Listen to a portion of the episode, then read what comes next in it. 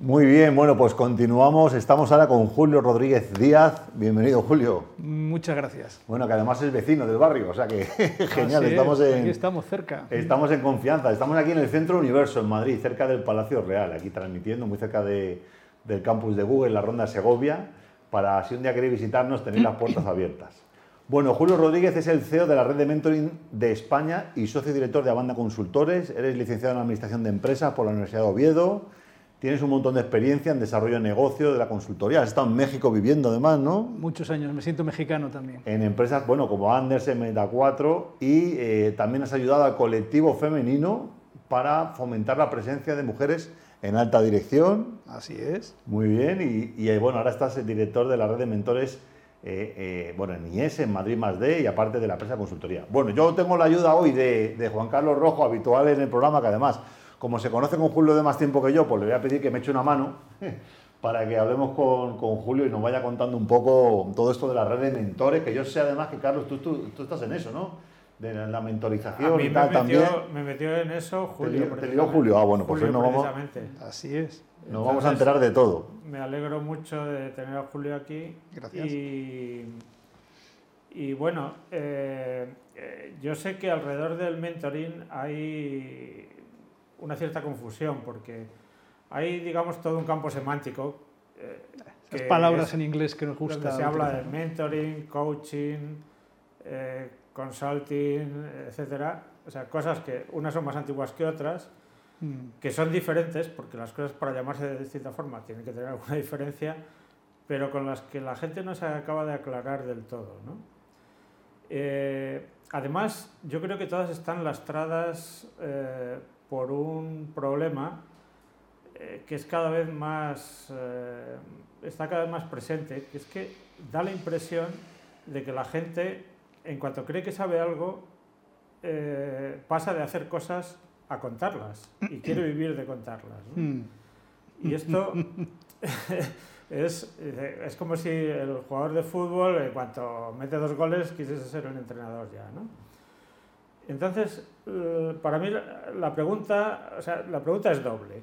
Uno, ¿se puede definir con precisión lo que es el mentoring mm, de manera diferenciada con otras eh, hmm. disciplinas que puedan estar eh, asociadas? Y ligada a esa pregunta, indispensablemente hay que responder a eso para qué sirve, qué beneficios que puede producir a la gente. ¿no? Uy, esto da para una larga conversación. Es que ¿eh? la pregunta de Carlos no, no, una pregunta, una pregunta total. Mira, si tú te quieres ir de un lugar a otro aquí en Madrid, eh, podrías buscar los típicos mapas de papel viejos ¿eh? y seguramente buscarías la calle y te orientarías y llegarías. Hombre, hoy en día con los smartphones la experiencia del viaje sería mucho más placentera, ¿no? porque verías la mejor opción, tendrías los restaurantes mejores alrededor. Pero hoy sí tienes que subir al Everest. ¿Tú crees que el smartphone te puede ayudar a llegar a la cima? Probablemente, pero a partir de un determinado punto seguramente perderías totalmente la, cobertura. ¿no? Yo creo que ahí lo que necesitas encontrar es un Sherpa, alguien que ya haya vivido el camino, que conozca los mejores lugares, que si tienes un problema te saque de él, bueno, un mentor no es un Sherpa, porque el Sherpa te lleva la mochila y los mentores no llevan mochilas, pero mm, yo creo que es una buena metáfora para explicar eh, que alguien que ya ha vivido esa experiencia te pueda acompañar durante el proceso. Dicho esto, vamos a definir qué es el mentoring, porque yo soy asturiano, no sé si lo has dicho ahí en mi presentación inicial. Bueno, Universidad de Oviedo, ¿no? Eh, bueno, sí, y cada vez que voy a mi pueblo, ahí en Asturias, y me preguntan qué soy, el director de la red de mentoring de España, y de mentoring, ¿qué es esto del mentoring? Eh? Y luego lo explico y me dicen, oye, lo que hacemos toda la vida de manera natural. Efectivamente, nos empeñamos en poner palabras en inglés a cuestiones que hacemos de forma natural. ¿no? Te voy a dar dos definiciones rápido, así creamos un diálogo. La primera es la formal, la que tengo publicada en uno de mis libros, este, que dice que el mentoring es una práctica mediante la cual dos personas se comprometen durante un periodo de tiempo pues, a dialogar, a compartir experiencias, vivencias, visiones, con un propósito, y es ayudar a lo que se dice el mentorizado o el mentí. La realidad es que el 83% de los mentores de la red, eh, que hablamos ya de más de 3.500 personas estos años, el 83% reconocen que en esta práctica ellos reciben tanto más de lo que dan. Esa es una definición. Y luego la que le di a mi hija, eh, hace años que dice, bueno, es que no paras de hablar de eso del mentoring, ¿qué es? Pues empeñado en encontrar mentoring, en ese concepto abstracto, que si luego lo definimos más concretamente a través de, de ejemplos, el mentoring es una práctica que acelera definitivamente tu proceso de aprendizaje. Cuando me regalaron, mi, o cuando compré mi último teléfono móvil, en lugar de irme al manual a aprender cómo se parametrizaba, busqué a alguien experto en este tipo de temas. ¿Y a que no sabéis quién me ayudó? ¿Quién crees tú que me puede ayudar? De Con el móvil, pues tus hijos. Exactamente. Por lo tanto, ahí lo dejo. Es decir, todo aquello que en cierta manera contribuye a acelerar tu proceso de aprendizaje apoyado en el conocimiento y experiencia de otras personas, independientemente de la edad, por eso lo de mi hijo, para mí eso es mentoring. Y si quieres ahora, te digo la diferencia con otras disciplinas. Pues venga. Bueno, la primera pregunta es qué diferencia hay entre el mentoring y el coaching, que siempre es, eh, bueno, definamos, ya te he definido el mentoring, ahora definamos qué es el coaching. El coaching es el arte de hacer buenas preguntas, es la mayéutica, es el método socrático. Las mayeutas son las comadronas. Eh, Sócrates decía que era comadrona, porque su madre era comadrona, pero no para parir niños, sino para parir pensamientos. Un coach única y exclusivamente puede preguntar, nunca puede aconsejar ni cosas de esas. Yo digo medio en broma y que me, que me acepten, yo soy asturiano, me puedo meter con ello, yo creo que los gallegos deben ser coaches por naturaleza, ¿no? siempre están haciendo preguntas. Bueno, es una herramienta, es una herramienta que utiliza la venta consultiva, que utiliza el terapeuta, que utiliza la negociación, y como tal el mentoring utiliza la herramienta de la pregunta porque es una herramienta súper poderosa. Pero yo no me imagino llegar al médico el que el médico me vea, eh, que haya visto a 50 como yo, con una cara de que tengo una gripe de caballo y que antes de decirle nada ya me esté diciendo qué es lo que tengo que tomar. Me preguntará, diagnostícame, dime algo. ¿no? Por lo tanto, un buen mentor tiene que ser muy hábil en el uso de las herramientas de, de la pregunta, del coaching, pero un mentor va más allá. Un mentor te puede aconsejar, se puede mojar, se debe de mojar, y aconsejar no es decir lo que tienes que hacer, sino aconsejar es darte opciones para que tú tomes decisiones. Un mentor es un modelo de comportamiento y un mentor en aras de ese acelerar el proceso de aprendizaje te puede conectar con otras personas que saben de eso que tú necesitas, porque yo no soy el oráculo de nada, para ayudarte a que crezcas, a que desarrolles tu, aprendizaje y a que no cometas determinados errores. Y tú tienes mucha experiencia en esto, ¿eh? que tú has sido mentor y eres mentor de la red de Mentoring de España. Sí, gracias a ti.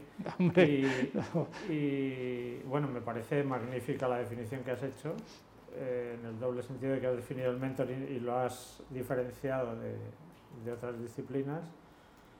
Eh, creo que incorporar el coaching al, proceso de, mentoring tal como lo has definido es, eh, es una cosa importante que le, da sentido a ambas cosas en el mundo empresarial, claramente. Pero tú, tu actividad actualmente, aunque has tenido otros antecedentes en el campo del mentoring, la desarrollas en la red de, de, mentoring de España. De España.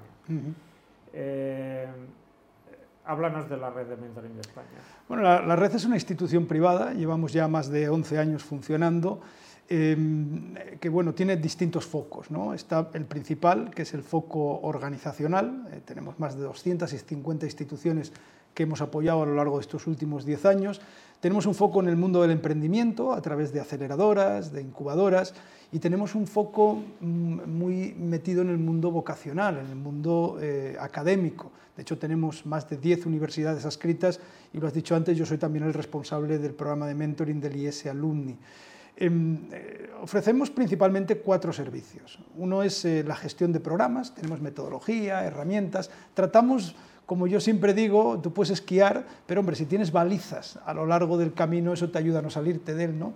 Tenemos otro servicio que es fundamental y que son independientes, muchas veces no necesitas de uno para otro, ¿no? que es la formación de mentores, la formación de mentís, a través de un campus virtual, a través de sesiones presenciales, y además el tercer servicio, uno de los más importantes, es la certificación de mentores.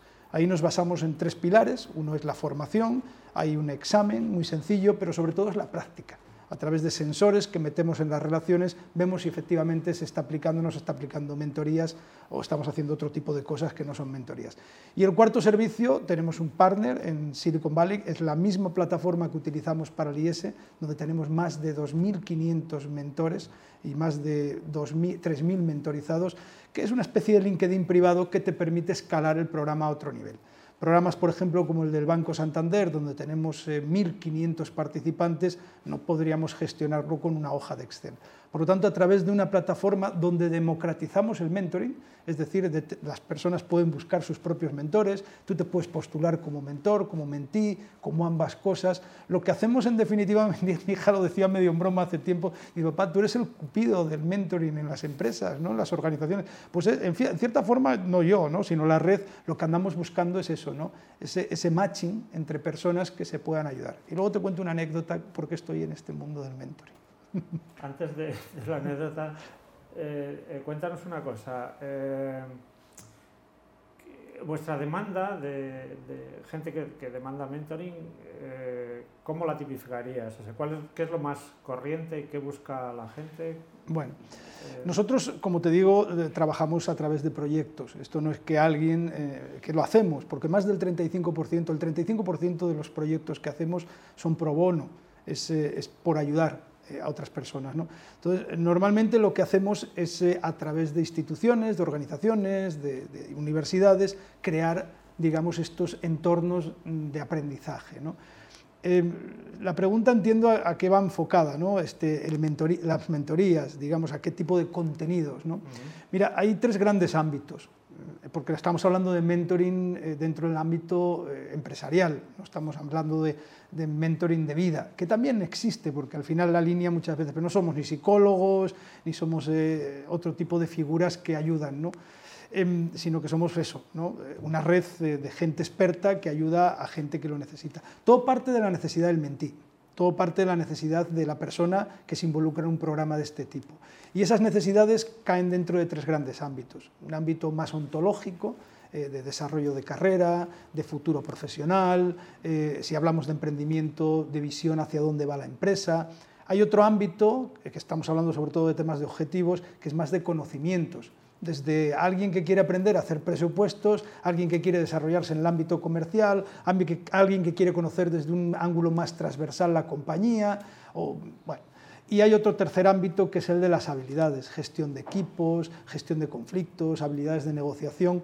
Todo parte de ahí y de hecho los cruces que hacemos parte de identificar necesidades de los que van a recibir mentoría, identificar también experiencias de lo que, de lo que ofrecen los mentores.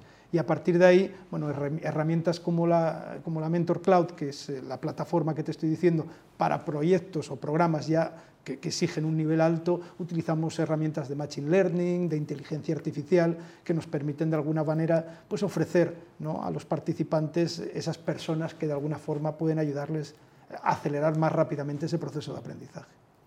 Y es, eh, en, ese sentido, la tecnología sería una componente diferencial vuestra a la hora de hacer ese matching. Hombre, si estamos hablando de, proyectos eh, grandes, de volúmenes importantes, claro que sí. Sobre todo, vamos a ver, em, los, eh, los, proyectos pueden haber, tenemos ahora mismo, acabo de salir ahora de un proyecto donde tenemos 23 parejas, o sea, estamos hablando de 46 personas.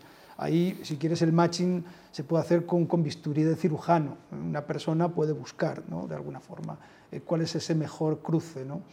Pero claro, si estamos hablando de volúmenes grandes eh, y tenemos que hacer el matching eh, de forma manual, eso implicaría un volumen de tiempo brutal. Em, pero también, sobre todo, la tecnología, el diferencial que da es la posibilidad de meterte en un entorno de, de generosidad, por llamarlo de alguna manera. O sea, yo estoy convencido que vosotros dos en este momento tenéis alguna decisión importante que tomar, ¿no? o los que nos están escuchando. Bueno, pues qué mejor que meterte en, digamos, en un colectivo, en una comunidad, donde puedes buscar a aquellos expertos y pedirles tú mismo la oportunidad de tener una conversación, tomar un café, una mentoría de un día. Yo siempre digo, como dice el Cholo, gánate las mentorías partido a partido. ¿no? no le pidas a alguien que me atienda durante 12 meses porque va a echar a correr castellana abajo y no lo vas a volver a ver. Entonces, la, plataforma lo que te da es la posibilidad de democratizar el mentoring. Es decir, porque el mentoring es una cultura de aprendizaje. Yo, yo soy muy malo a la hora de leer manuales, sinceramente. Yo he, llegado a esto porque me he dado cuenta que la mejor manera de aprender es a través de los que saben. Pero manos que no dais, ¿qué esperáis? Era una cosa que decía mi, mi abuela, ¿no? allá en Asturias hace muchos años. Entonces, cuando ya te metes en esta dinámica, a mí es raro si alguien me pide apoyo, cada vez uno tiene menos tiempo, que no se lo dé o que no busque a alguien que le pueda apoyar, porque de la misma manera cuando yo lo necesito es raro que si llamo a alguien en mi entorno, incluso gente que no conozco, si le pido un café o a tomar 20 minutos de conversación, es raro que no me la dé. Pero la plataforma lo que te da es ese entorno, donde sabes que la gente ya está predispuesta a ello. Alejandro, ¿qué más Yo queréis? tengo preguntas. nosotros, Venga, claro, estoy seguro de que tú tienes preguntas porque Pero estoy apuntándolas, ¿eh? O sea, nosotros dale, dale, nos movemos en un ambiente en el que, Sí. que tiene unas ciertas conexiones con lo que está contando Sí. eh, Julio, ¿no? Bueno, yo tengo preguntas macro, preguntas macro. A ver. Eh, por ejemplo, eh, bueno, eh, la percepción de que vivimos en, en la economía de la atención, ¿no? Eh, Un entorno donde, donde no se escucha. eh, eh, los profesores pierden autoridad en las enseñanzas de los jóvenes, adolescentes. Eh, un entorno donde estamos bombardeados por, la- por culpa de la tecnología con el tema de las redes sociales, el spam de atención es corto, la figura de la persona mayor y la experiencia en el mundo tecnológico, las startups están como cuestionando eso, ¿no? El talento senior, por mucho que se hace eh, mucha divulgación, aquí de hecho comento que en, la página web Tinku, de Tinku los artículos más leídos con más tráfico son los del talento, los que hablan sobre el talento senior y cómo encontrar trabajo con 50 años, cómo se útil la sociedad. Pero hay una crisis de, eh, aunque se hable de cara a la galería, hay, una hay, una, hay un problema de, empleabilidad de personas senior, hay un problema de- de mantener la atención, de escuchar a las personas con más experiencia y encima hay gente que hace como un challenge diciendo, bueno, es que los negocios hace tiempo o la forma de trabajar en una empresa hace tiempo no es la que, sea, la que es ahora. ¿Cómo, cómo, cómo afrontáis esas barreras o cómo- qué planteáis contra esos escenarios?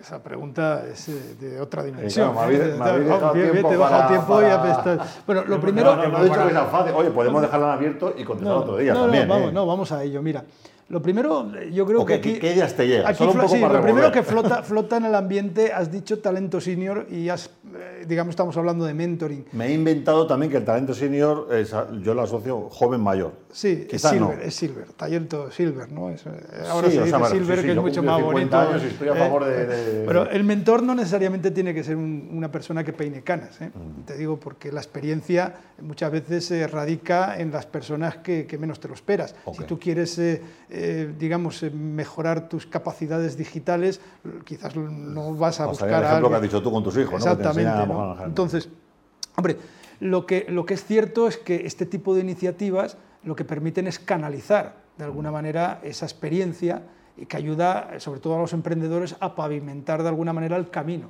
Yo me he encontrado muchos emprendedores con mucha ilusión, con muchas ganas, pero unas cuestiones muy básicas. Recuerdo uno hace tiempo este que me dijo, oye Julio, el otro día, hace dos años, me, diste un, me hiciste una pregunta que me cambió la vida. Y digo, coño, ¿cuál fue? Digo, ¿a quién iba a vender aquello que estaba diseñando? Y digo, pues hombre, bien, me quedó con, con la idea, pero que a veces son cosas de sentido común. Em, lo que pasa es que hablar del talento senior en general, lo primero que me viene a la cabeza es que hay gente que, que- que lleva 25, 40 o 50 años en un empleo y, y no tiene 40 o 50 años de experiencia. Lo que tiene es un año repetido 39 veces. Em, por lo tanto, no, no cualquier senior mm, tiene esa experiencia que alguien junior en un momento determinado necesita. Eh, Sí es cierto que los años son un grado para todo esto, ¿no? Em, yo no lo sé, yo, yo soy empresario, yo llevo, llevo más, de, más de 30 años eh, por cuenta propia.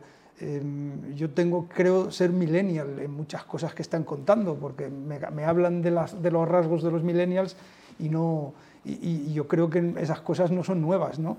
Y también conozco muchos millennials que tienen un talento viejuno en ese sentido. Ok. Generalizar es complicado. Lo que sí es cierto es que no hay una línea a partir de la cual la gente no vale. Eh, yo creo que esa línea rasa no funciona. ¿Cómo, El- cómo, cómo es la, la, la- No sé si me estoy metiendo en líos no, no, con no, estas no, no, que va. Aquí no, aquí es otra cosa, no, pero soy independientes somos.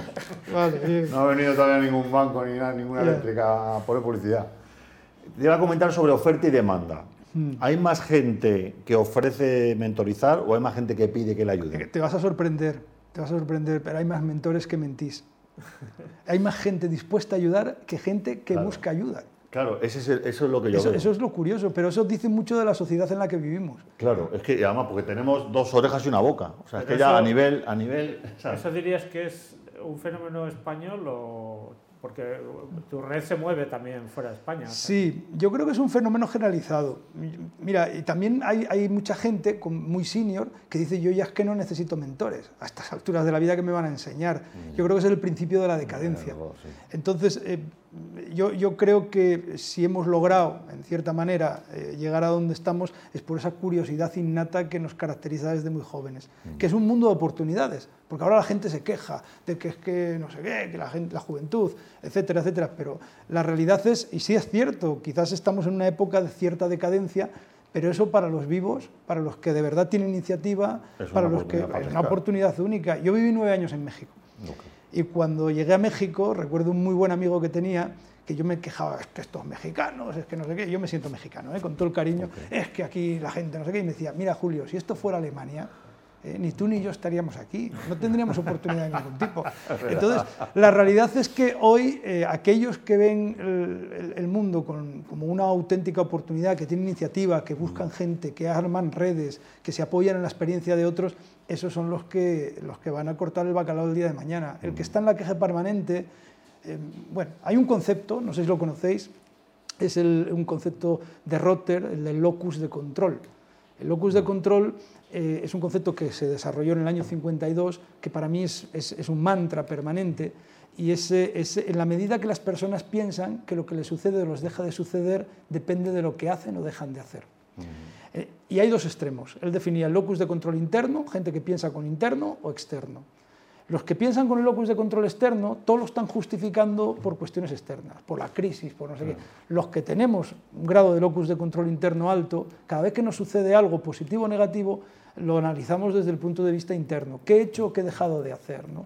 Yo trabajo mucho ese, locus. Me cuesta mucho trabajo relacionarme con gente con el locus de control externo. Víctimas. Víctimas, exactamente. la crisis es que también es cierto que son, aburridos.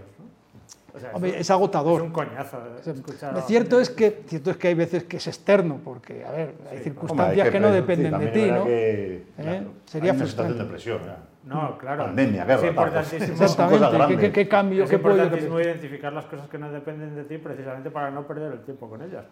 Exactamente, para focalizar. Pero concéntrate en las que dependen de. Y además te llevaría a la frustración. Yo lo que invito a los que nos escuchan es que observen en su entorno a la gente que, que tienen y que, y que, vean cómo justifican las realidades que tienen en su entorno.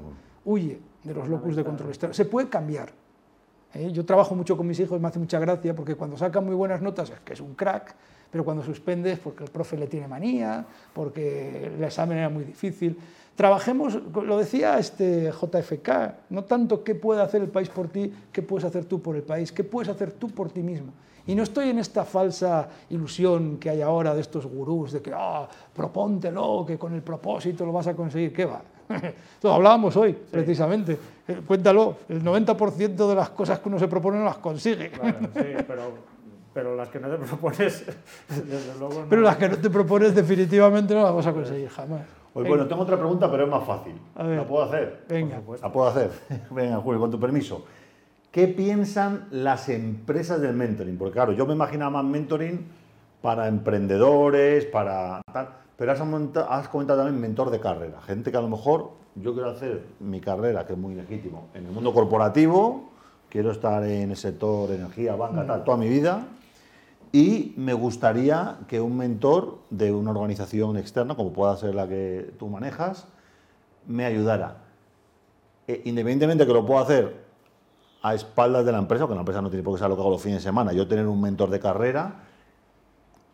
¿Habéis llevado alguna vez esa propuesta a una empresa para decirle, oye, eh, no sé, una empresa grande, una multinacional o una empresa española grande, que digas, oye, eh, hay una herramienta de mentoring, mm, podemos facilitaros un, sistema de consultoría matching tal para que mm. escojas a 50 personas con, potencial en tu empresa tal cómo la empresa te receptiva a eso, ¿no? Porque normalmente, pues tiene, ah, es que ya tenemos, recursos humanos, tenemos departamento de formación, tenemos el manager que también tiene que eh, desarrollar la carrera de apoyar el desarrollo de carrera, también se habla de que el propio empleado es el responsable ahora, ¿no? Que se quiere un poco pues, poner la responsabilidad en que el propio empleado cree su camino de carrera con las herramientas o medios que le proporciona la empresa, ¿qué percepción hay de las empresas cuando tú les presentas a lo mejor un programa de mentoring? ¿O qué experiencia habéis tenido? Bueno, aquí hay un concepto.